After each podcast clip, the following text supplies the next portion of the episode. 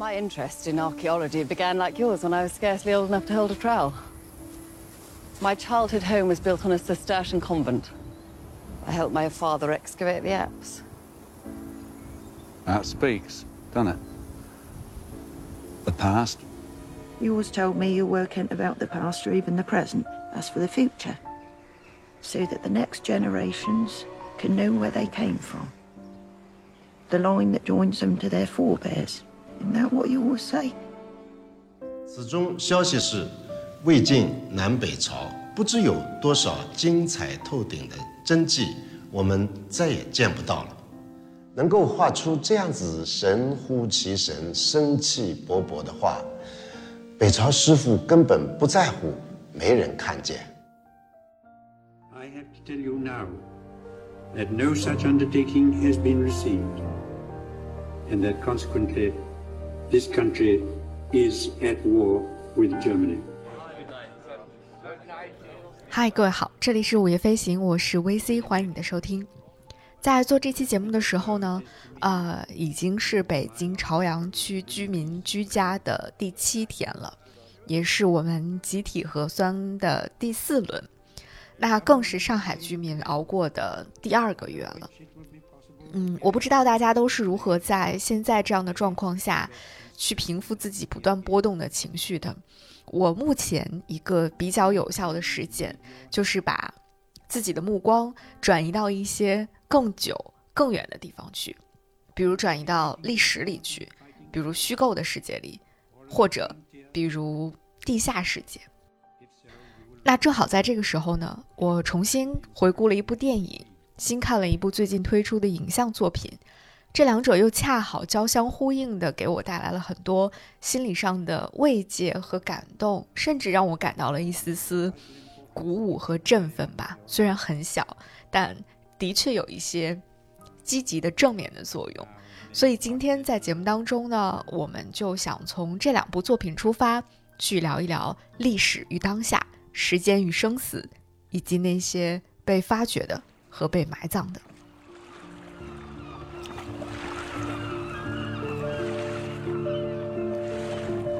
I expect it'll cloud over later on. Ah. What's going on at Sutton Hoo then? There's a lady got an excavating job. Thank you kindly. Mind how you go. 那我们的故事就从一九三九年的一场发生在英国萨福克郡的业余考古挖掘开始说起吧。Basil Brown 是一位业余考古学家。他受邀来到了英国的萨福克郡。渡船的老人问他去萨顿湖那个地方干什么呢？他说要去挖点东西。而邀请他的，是这个地方一座庄园的女主人，名叫 Alice Pretty。这是电影《Dig》发掘开头的场景。这是一段非常古典风格的开场，非常简短的对话，但是却透露出了很多很多迷人的细节，比如。Edith 为什么要邀请一个业余的考古学家来搞挖掘呢？那是因为1939年这个特别的时间，这个时候二战即将爆发，他们身边专业的考古人员都在紧锣密鼓地挖掘罗马别墅，所有人都害怕战争一旦开始的话，那这些所谓与战争无关的非必要的工作都将不得不停下来。然后他们就聊到为什么要做这次挖掘。Mr. Brown 问 Edith Pretty 说。你是为了那些传说中的宝藏才想搞挖掘的吗？爱丽丝回答说：“我从会拿曼刀那天起，就对考古非常感兴趣了。我从小就跟着父亲一起发掘。”随后，Mr. Brown 说了一句特别棒的话，他说：“他们会说话的，对吧？那些历史，那些过往。” My childhood home was built on a Cistercian convent. I helped my father excavate the apse. That speaks, doesn't it? The past.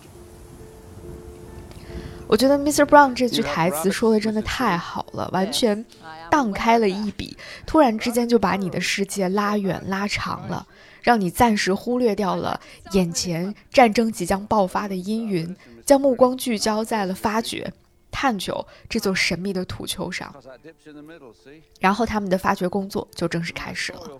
当然，这个发掘过程不是一帆风顺的。他们除了要应对随时到来的大风天气、大雨天气之外，还要去经历一次又一次的希望和失望，同时还伴随着 Mr. Brown 险些被活埋进了土里，以及 Alice Pretty 本人健康状况每况愈下。但是，终于他们的发掘还是见到了一丝丝的光亮。那就是在一座土丘下面，他们发掘出了一艘巨大的船。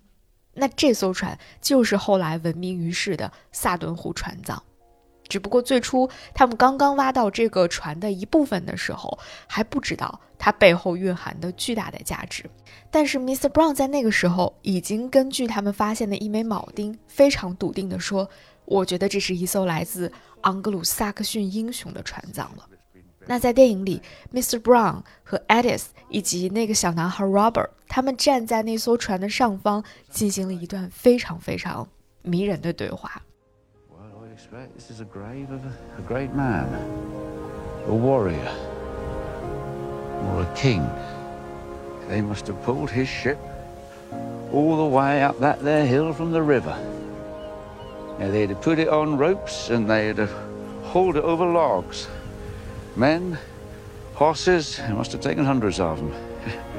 I don't expect they'd go to all this trouble for any little squirt. You imagine the send off they'd be giving him, the songs they'd be singing.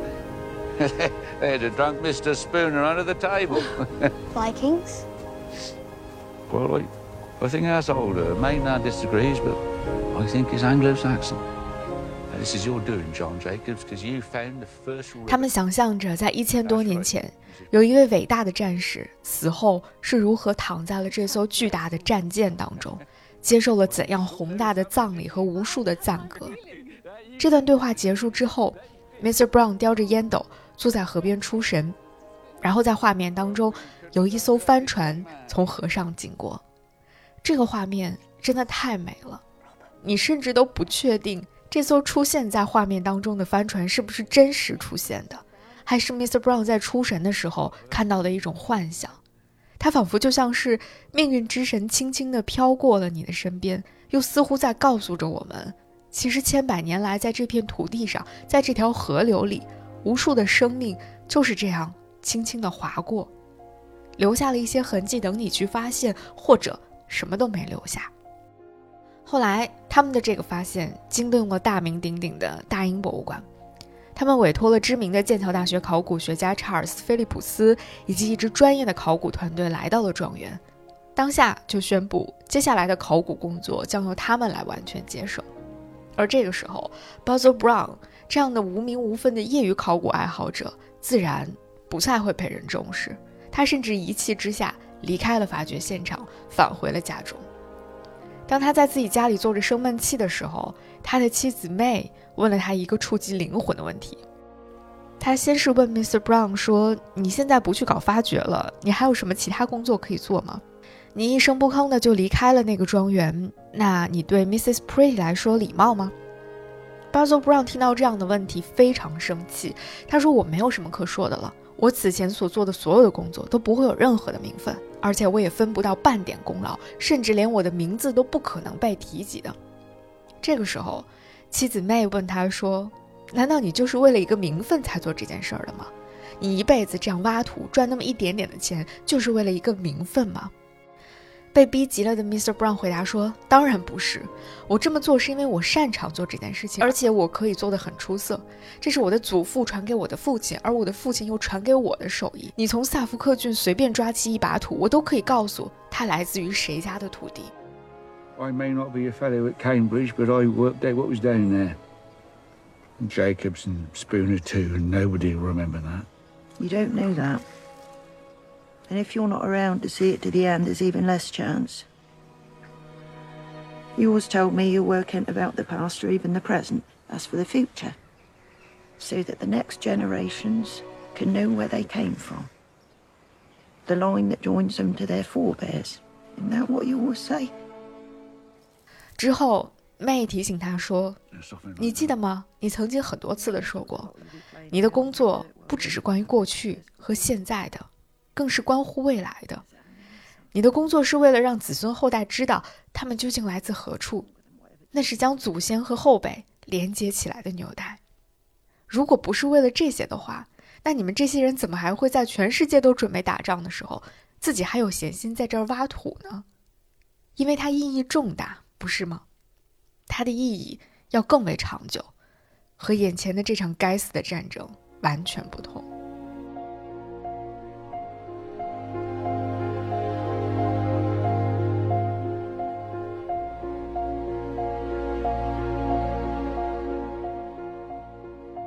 在妹说完这句话之后，当然还有 Edith 的儿子 Robert 骑着自行车一路追到了 Mr. Brown 家的举动，最终让 Basil Brown 回到了发掘现场。即便他依然不可能是发掘工作的主力，但是他依然回到了这里，因为他依然想要亲眼见证这次注定意义非凡的发掘。随后，他们真的在萨顿湖船葬里发现了无数精美的金器、银器、铸铁的长剑，还有最为著名的一顶战盔。那关于这顶战盔呢？大英博物馆专门在他们的 YouTube 频道当中有一个叫做 Curator's Corner 馆长角或者叫策展人角这个栏目当中，请到了一位非常有趣又美丽的策展人 Sue Browning。进行了非常详细的讲解，大家一定要去找来看一看。我们也会把它的链接放在 show notes 当中，大家可以去听一听这位美丽的 curator 是怎么来讲解关于这顶战盔的各种精彩的事迹的。而更为重要的一点，也是来自大英博物馆的考古队在电影当中就已经明确讲出的，那就是萨顿湖船葬的发现，有力的证明了所谓欧洲历史上的黑暗时代，并不是完全暗淡无光的。昂格鲁萨克逊人也并不是像传说当中那样，只是一群到处会烧杀抢掠、以物易物的野蛮人。这些精致器皿和武器的出土，说明了昂格鲁萨克逊人在当时已经拥有了相当程度的文化艺术和社会上的发展，同时也从一个侧面说明了昂格鲁萨克逊的英雄史诗《贝奥武夫》并不是一部完全虚构的传说故事。也不是某一个人或某一群人的自己的想象，而是对一个在文字出现之前就曾经存在过的世界的精准的记忆。This is Anglo-Saxon. Bigot, Grimes, it's Dark Age! By Jupiter! Sixth century! This changes everything. These people were not just marauding barterers. They had culture. They had art. They had money. Oh, the Vikings are out the window. CW, look. Oh, good God. 在昂格鲁萨克逊的英雄史诗《贝奥武夫》当中，曾经有过这样的一段话：为了护头，他戴着闪亮的头盔，将来必会被水底的淤泥污染，还会被旋风卷得模糊。他用金箔打造，王子般的帽子紧紧扣住，一个武器工匠创造的奇迹，是以公猪。自此之后，抵御刀剑无数。萨顿湖船葬当中发现的这顶战盔，无疑就是对以上这段文字的一种有力的印证。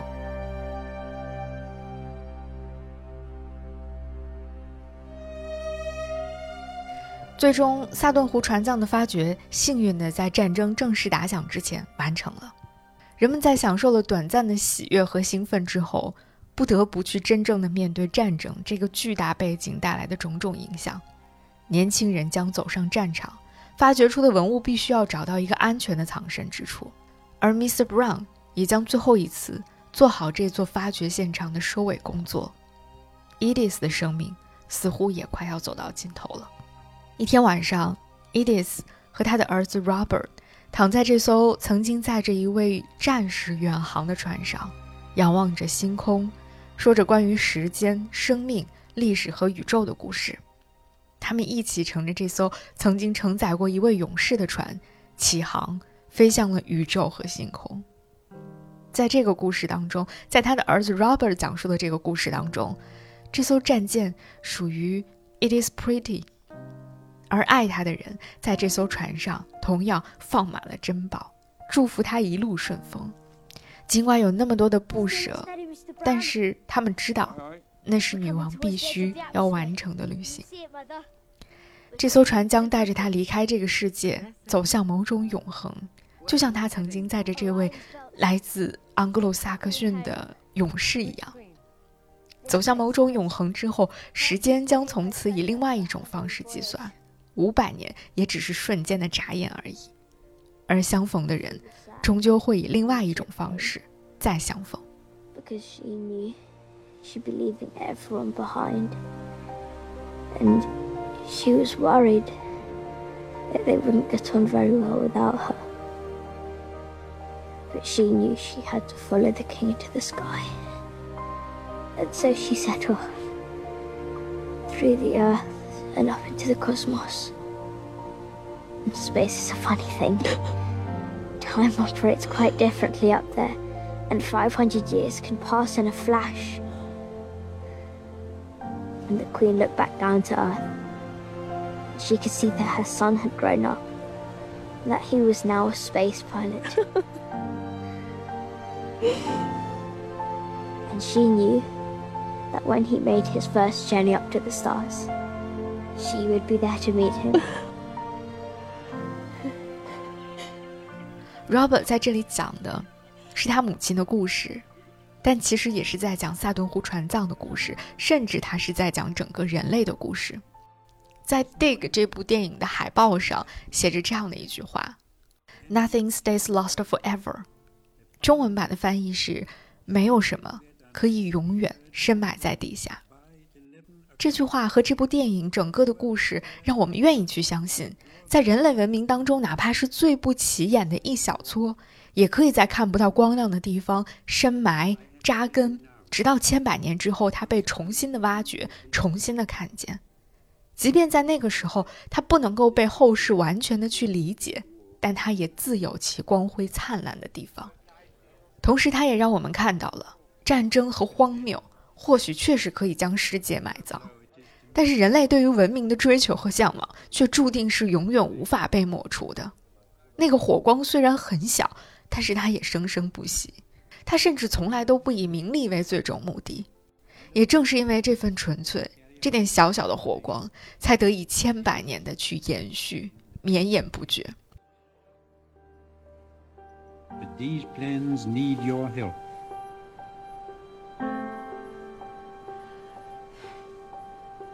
You may be taking your part in the fighting services or as a volunteer. If so, you will report for duty in accordance with the instructions. 后来，当这次的发掘报告公布于众的时候，Puzzle Brown 这个名字果然没有被任何人写进报告里，也没有被任何人提及过。但是，近些年来，考古学界也逐渐确认了 Puzzle Brown 在这次发掘当中所做出的重要的贡献。而 Edith Pretty 这位了不起的女性，也在大英博物馆的官网上拥有一个专题页面，让更多人去了解这位热爱考古的女性所做出的重要的贡献。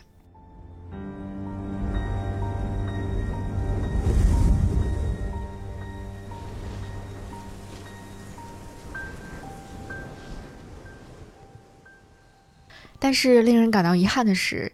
在电影发掘以及关于萨顿湖遗址发掘的其他故事当中，仍然有许多位女性的故事被悄然埋葬了。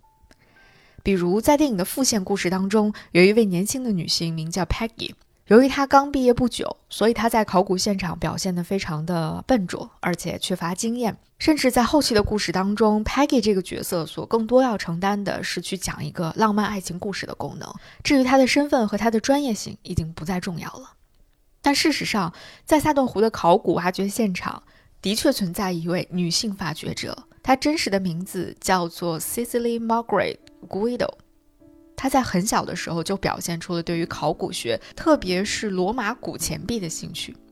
后来，他认识了两位考古学家，然后和他们一起参与了多场挖掘，并且在考古现场度过了自己二十一岁的生日。后来，在一九三四年的时候，他从剑桥大学毕业，获得了他的第一个学位。当时他拿到的被称为是女性文凭，因为直到一九四八年。啊，学位都是为男性学生保留的，而女性学生你可以来上学，你可以毕业，但你能够拿到的只有文凭，而没有学位。那在毕业之后，他又继续在伦敦的考古学研究所学习，主要去研究的是西欧的史前史。之后，他所进行的这些所有的优秀的工作和非常好的研究成果，都为他赢得了考古学界的普遍认可。所以在一九三九年的时候，Cicely 其实是作为一名经验非常丰富的考古学者，参与到萨顿湖船葬的发掘工作当中的。除了 Cicely 之外，其实，在发掘现场还有另外两位女性，她们压根儿没有在电影当中被提及，也没有出现。那就是在考古现场担任摄影师的有两名女性，分别是梅尔拉克和 Barbara。她们所承担的工作在电影当中被一名虚构的男性角色取代了，而这位男性角色在电影当中主要承担的任务就是和 Peggy 一起去讲述一个即将奔赴战场的贵族青年与一位年轻女性考古学者的浪漫爱情故事。这样的一个改编，真的还是让我觉得挺失望的。因为这两名女性摄影师拉克和 Barbara，他们的故事真的太精彩了。首先，他们其实不是专业的摄影师，他们甚至不是和考古队一起到达发掘现场的。他们当时其实正好是在萨顿湖附近度假，然后在来到现场参观之后，决定要留下来为考古发掘拍照片的。而且据说，他们拍下的这些照片在此后的很长一段时间之内，并没有被大家看到，直到。二零一零年的时候，他们的这些照片才重新被发现，而当时他们其实拍下了大约有四百多张的彩色照片。他们所拍摄的这四百多张照片，为大英博物馆以及后来的很多学者们进行研究提供了大量珍贵的细节材料，因为他们拍摄到了很多非常细节的东西，比如当时现场是用了什么样的器具，进行了怎样的登记等等等等，非常细节的这些材料。而且更重要的是，这些照片都是彩色的照片，而大英博物馆官方拍摄的照片，基本上都是黑白的照片，而且官方大概只拍了不到三十张的黑白照片。所以这两位女性摄影师所拍下的照片，也被认为是最早的展示大型考古发掘现场的彩色照片。所以这么精彩的故事，为什么没有在电影当中得以呈现呢？只能说。这是这部电影让人觉得最遗憾的地方吧。当我们要去讲一个关于发掘、发现、不遗忘，去重新确认在重大历史事件当中小人物的重要贡献和身份的这样的一个故事的时候，我们却有意无意的埋葬到了另外一些非常重要的东西。女性在考古学领域的伟大旅程和她们所做出的贡献，不仅仅是像 Edith Pretty 这样出于热爱和执着为他们提供一些资金支持而已。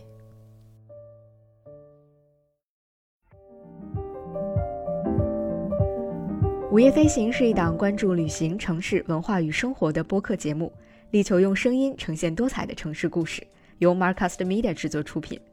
如果你是苹果手机用户，我们推荐你在苹果 Podcast 订阅收听这档播客。如果喜欢我们的内容，欢迎给出五星好评并留下你想说的话。我们的节目也会同步更新在 Spotify、小宇宙、喜马拉雅、网易云音乐、QQ 音乐、荔枝 FM、蜻蜓 FM 等平台。另外，你还可以搜索关注“午夜飞行”的微博和微信公众号，期待听到来自你的声音。我们也欢迎有眼光的品牌来赞助我们的节目，支持午夜飞行做出更多更有深度和长远价值的好内容。如果你想要为午夜飞行打赏，用真金白银为你喜欢的内容投票，欢迎到爱发电搜索“午夜飞行”进行打赏。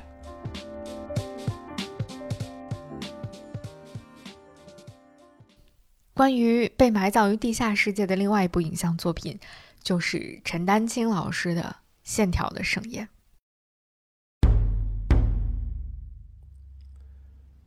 诸位，敦煌佛教壁画、唐朝墓室壁画，你一定看过。隋唐之前，公元六世纪，北朝墓室的伟大壁画，你看过吗？你愿意看吗？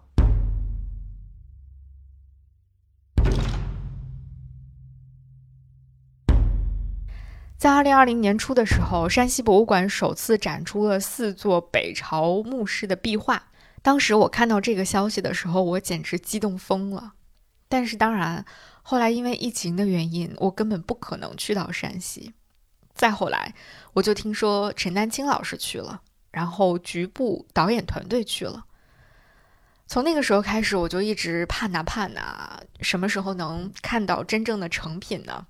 然后终于在两年之后，我们盼来了成片，就是这部《线条的盛宴》。这部长达一百分钟的片子被分为了上下两集播出。那在上集当中，陈丹青老师以一种将中国与西方、古代与现代、雕塑与壁画，甚至是中国书法等多种艺术表现形式融会贯通的方式，讲述了线条所带来的巨大的美感。线条存在于人类目前发现的最早的洞窟壁画里。存在于中国汉代的书简上，存在于古埃及陶器表面的绘画里，也存在于北朝这些惊艳无比的墓室壁画当中。西方艺术在逐渐发展的过程当中，开始去转向追求色彩之美，追求体积之美，但是古老的中国却把线条的美感发挥到了极致，甚至延展到了今时今日我们难以想象的那种地步。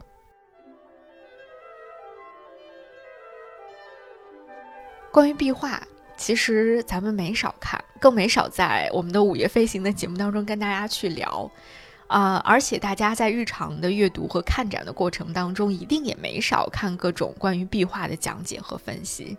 但是，像陈丹青老师这样讲壁画的，我真的想象不出来有第二个人了，因为他不再拘泥于壁画的内容，不再纠结于壁画的作者是谁，抛开了考据学上的种种框架。他单独的就把线条这件事情给拎出来了，然后把线条这件事儿放在了整个人类艺术发展的维度去讲。我看这个的过程当中，真的有一种被打通了七经八脉的感觉，真的觉得太绝太绝了。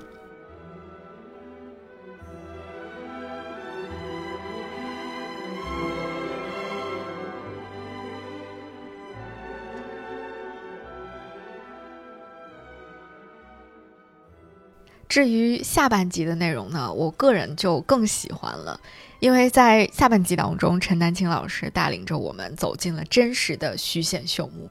当我看着他沿着墓道一点一点往深处走的时候，我真的鸡皮疙瘩都起来了。不是因为跟着他一起下墓感到害怕，而是因为太激动了。因为我们自己真的很少有机会能够走进真实的这种墓穴发掘的现场。去观看壁画，所以能够跟着陈丹青老师和镜头一起走进真实的现场，是一次特别特别难得的经历和体会吧。那我自己确实没有这样的机会能够走进真实的墓道去看壁画，但是在河北省博，他们有一个北朝壁画的常设展厅，在那个展厅里呢，他们复刻了一部分北齐高阳墓的墓道和墓室壁画。虽然呢，这个复刻的作品呢不是非常的精致，但是那个意思确实是到了。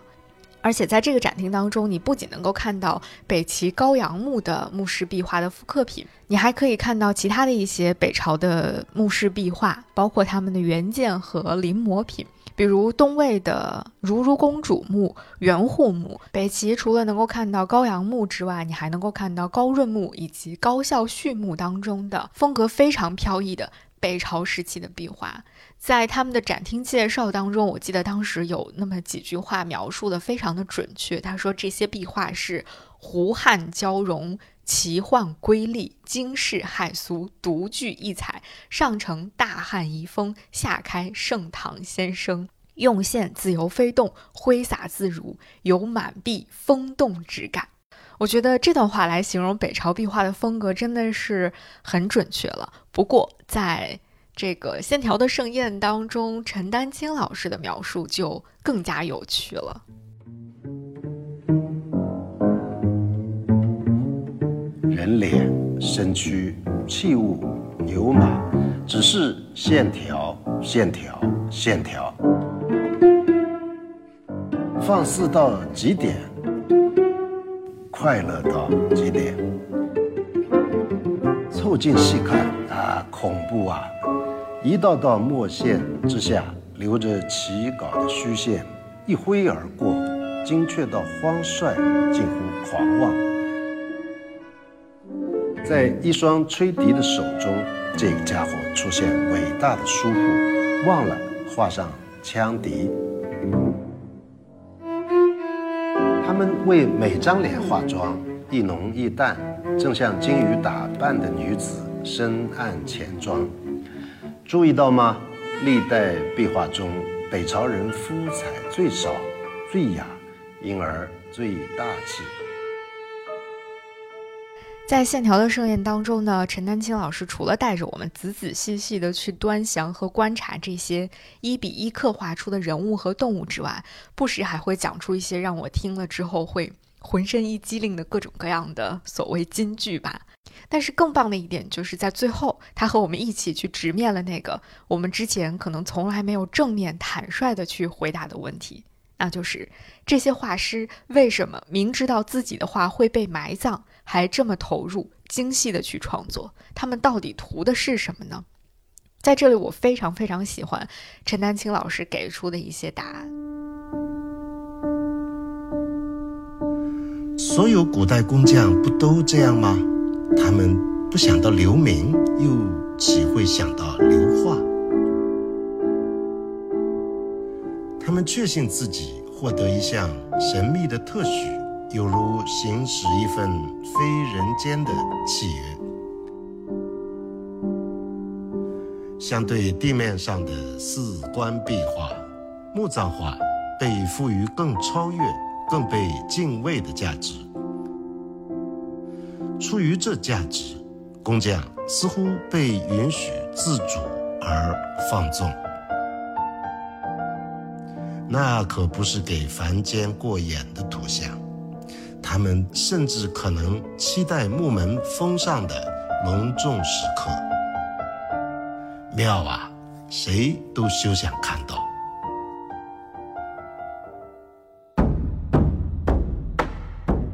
就在这里，就在我此刻站立的墓穴中，一千四百年前，北朝师傅正是怀抱这样无限单纯的热忱。一种我们不可能体验的激情和自豪，挥洒他的线条，线条，线条。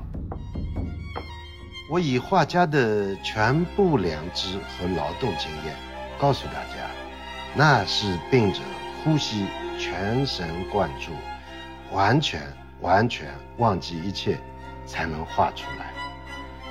也只有忘记一切，才能完全完全。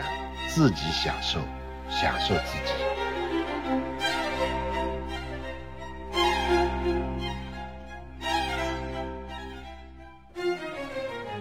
我们还在为那些可能永远不会被历史记住的匠人们鸣不平的时候，当我们还在为那些自己的作品可能永远都会埋在地下不见天光的匠人们去感到惋惜的时候，陈丹青老师为我们提供了一个全然不同的解读的视角，而且用一句话打破了所有人的自我投射和自我感动，那就是：“这里是天下唯一不归人间管辖的绘画。”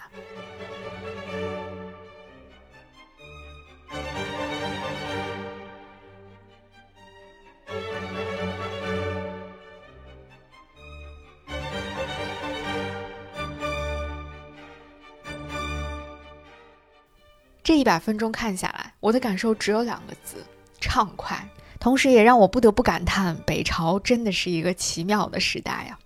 也欢迎你去回听我们关于北朝响堂山石窟的那一期节目。魏晋南北朝真的是艺术上难得的肆意飞扬的时代。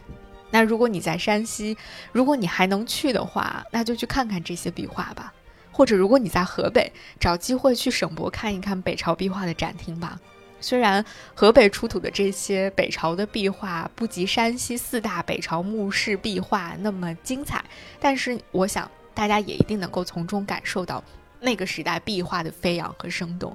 那些寥寥几笔就画出的飞翔的龙，凶狠又有一点可爱的怪兽，真的和任何时期的壁画都完全的不同。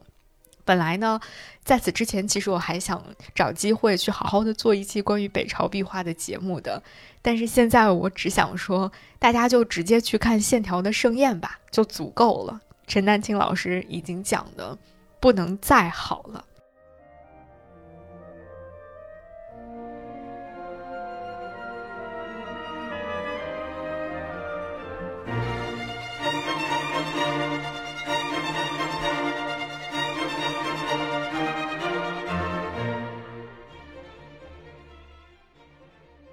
以上呢，就是一些关于被发掘的和被埋葬的故事，它们全都指向了历史和过去，但是今天在我们看起来，它又依然指向今天和当下。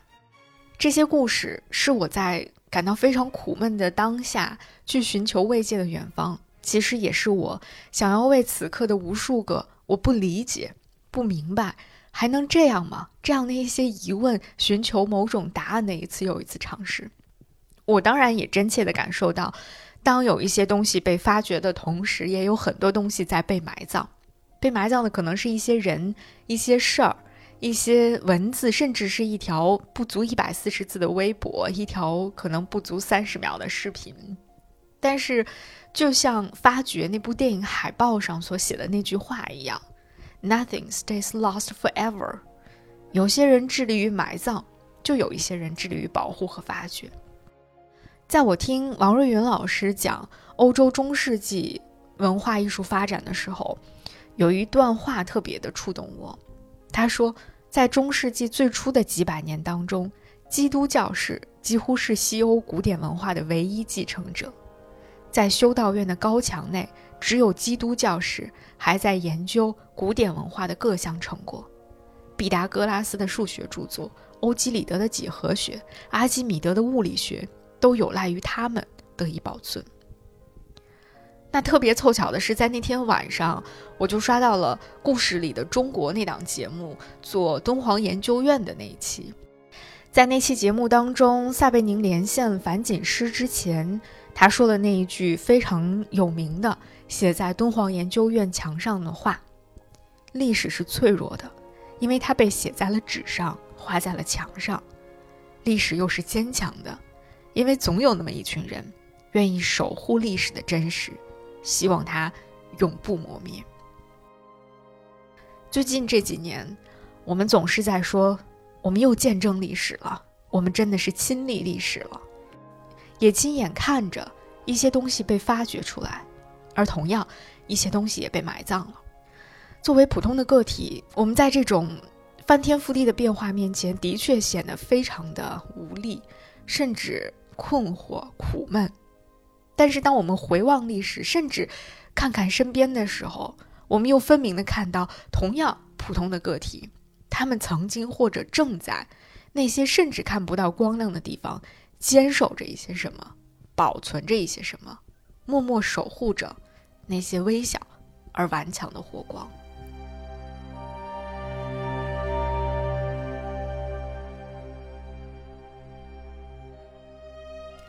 这就是一些最近带给我力量的被发掘的和被埋葬的故事，和大家分享，也和大家共勉。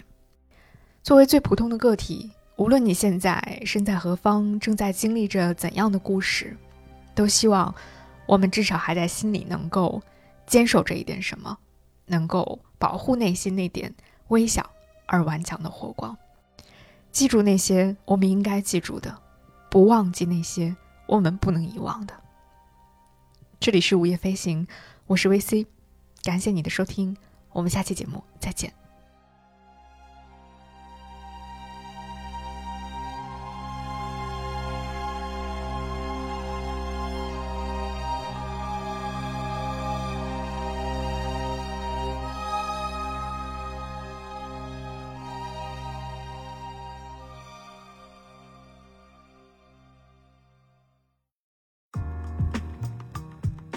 午夜飞行由 Marcus Media 制作出品，我们推荐您在苹果 Podcast 订阅收听。如果喜欢这档播客，你可以给出五星好评，也可以留言评论。同时，我们的节目也会同步更新在 Spotify、小宇宙、喜马拉雅、网易云音乐、QQ 音乐、荔枝 FM、蜻蜓 FM 等平台。另外，你也可以搜索“午夜飞行”的微博和微信公众号，期待你的关注和反馈。我们也欢迎有意向的品牌来赞助支持这档播客节目，合作联系可发送邮件至 hello at marcusmedia.com。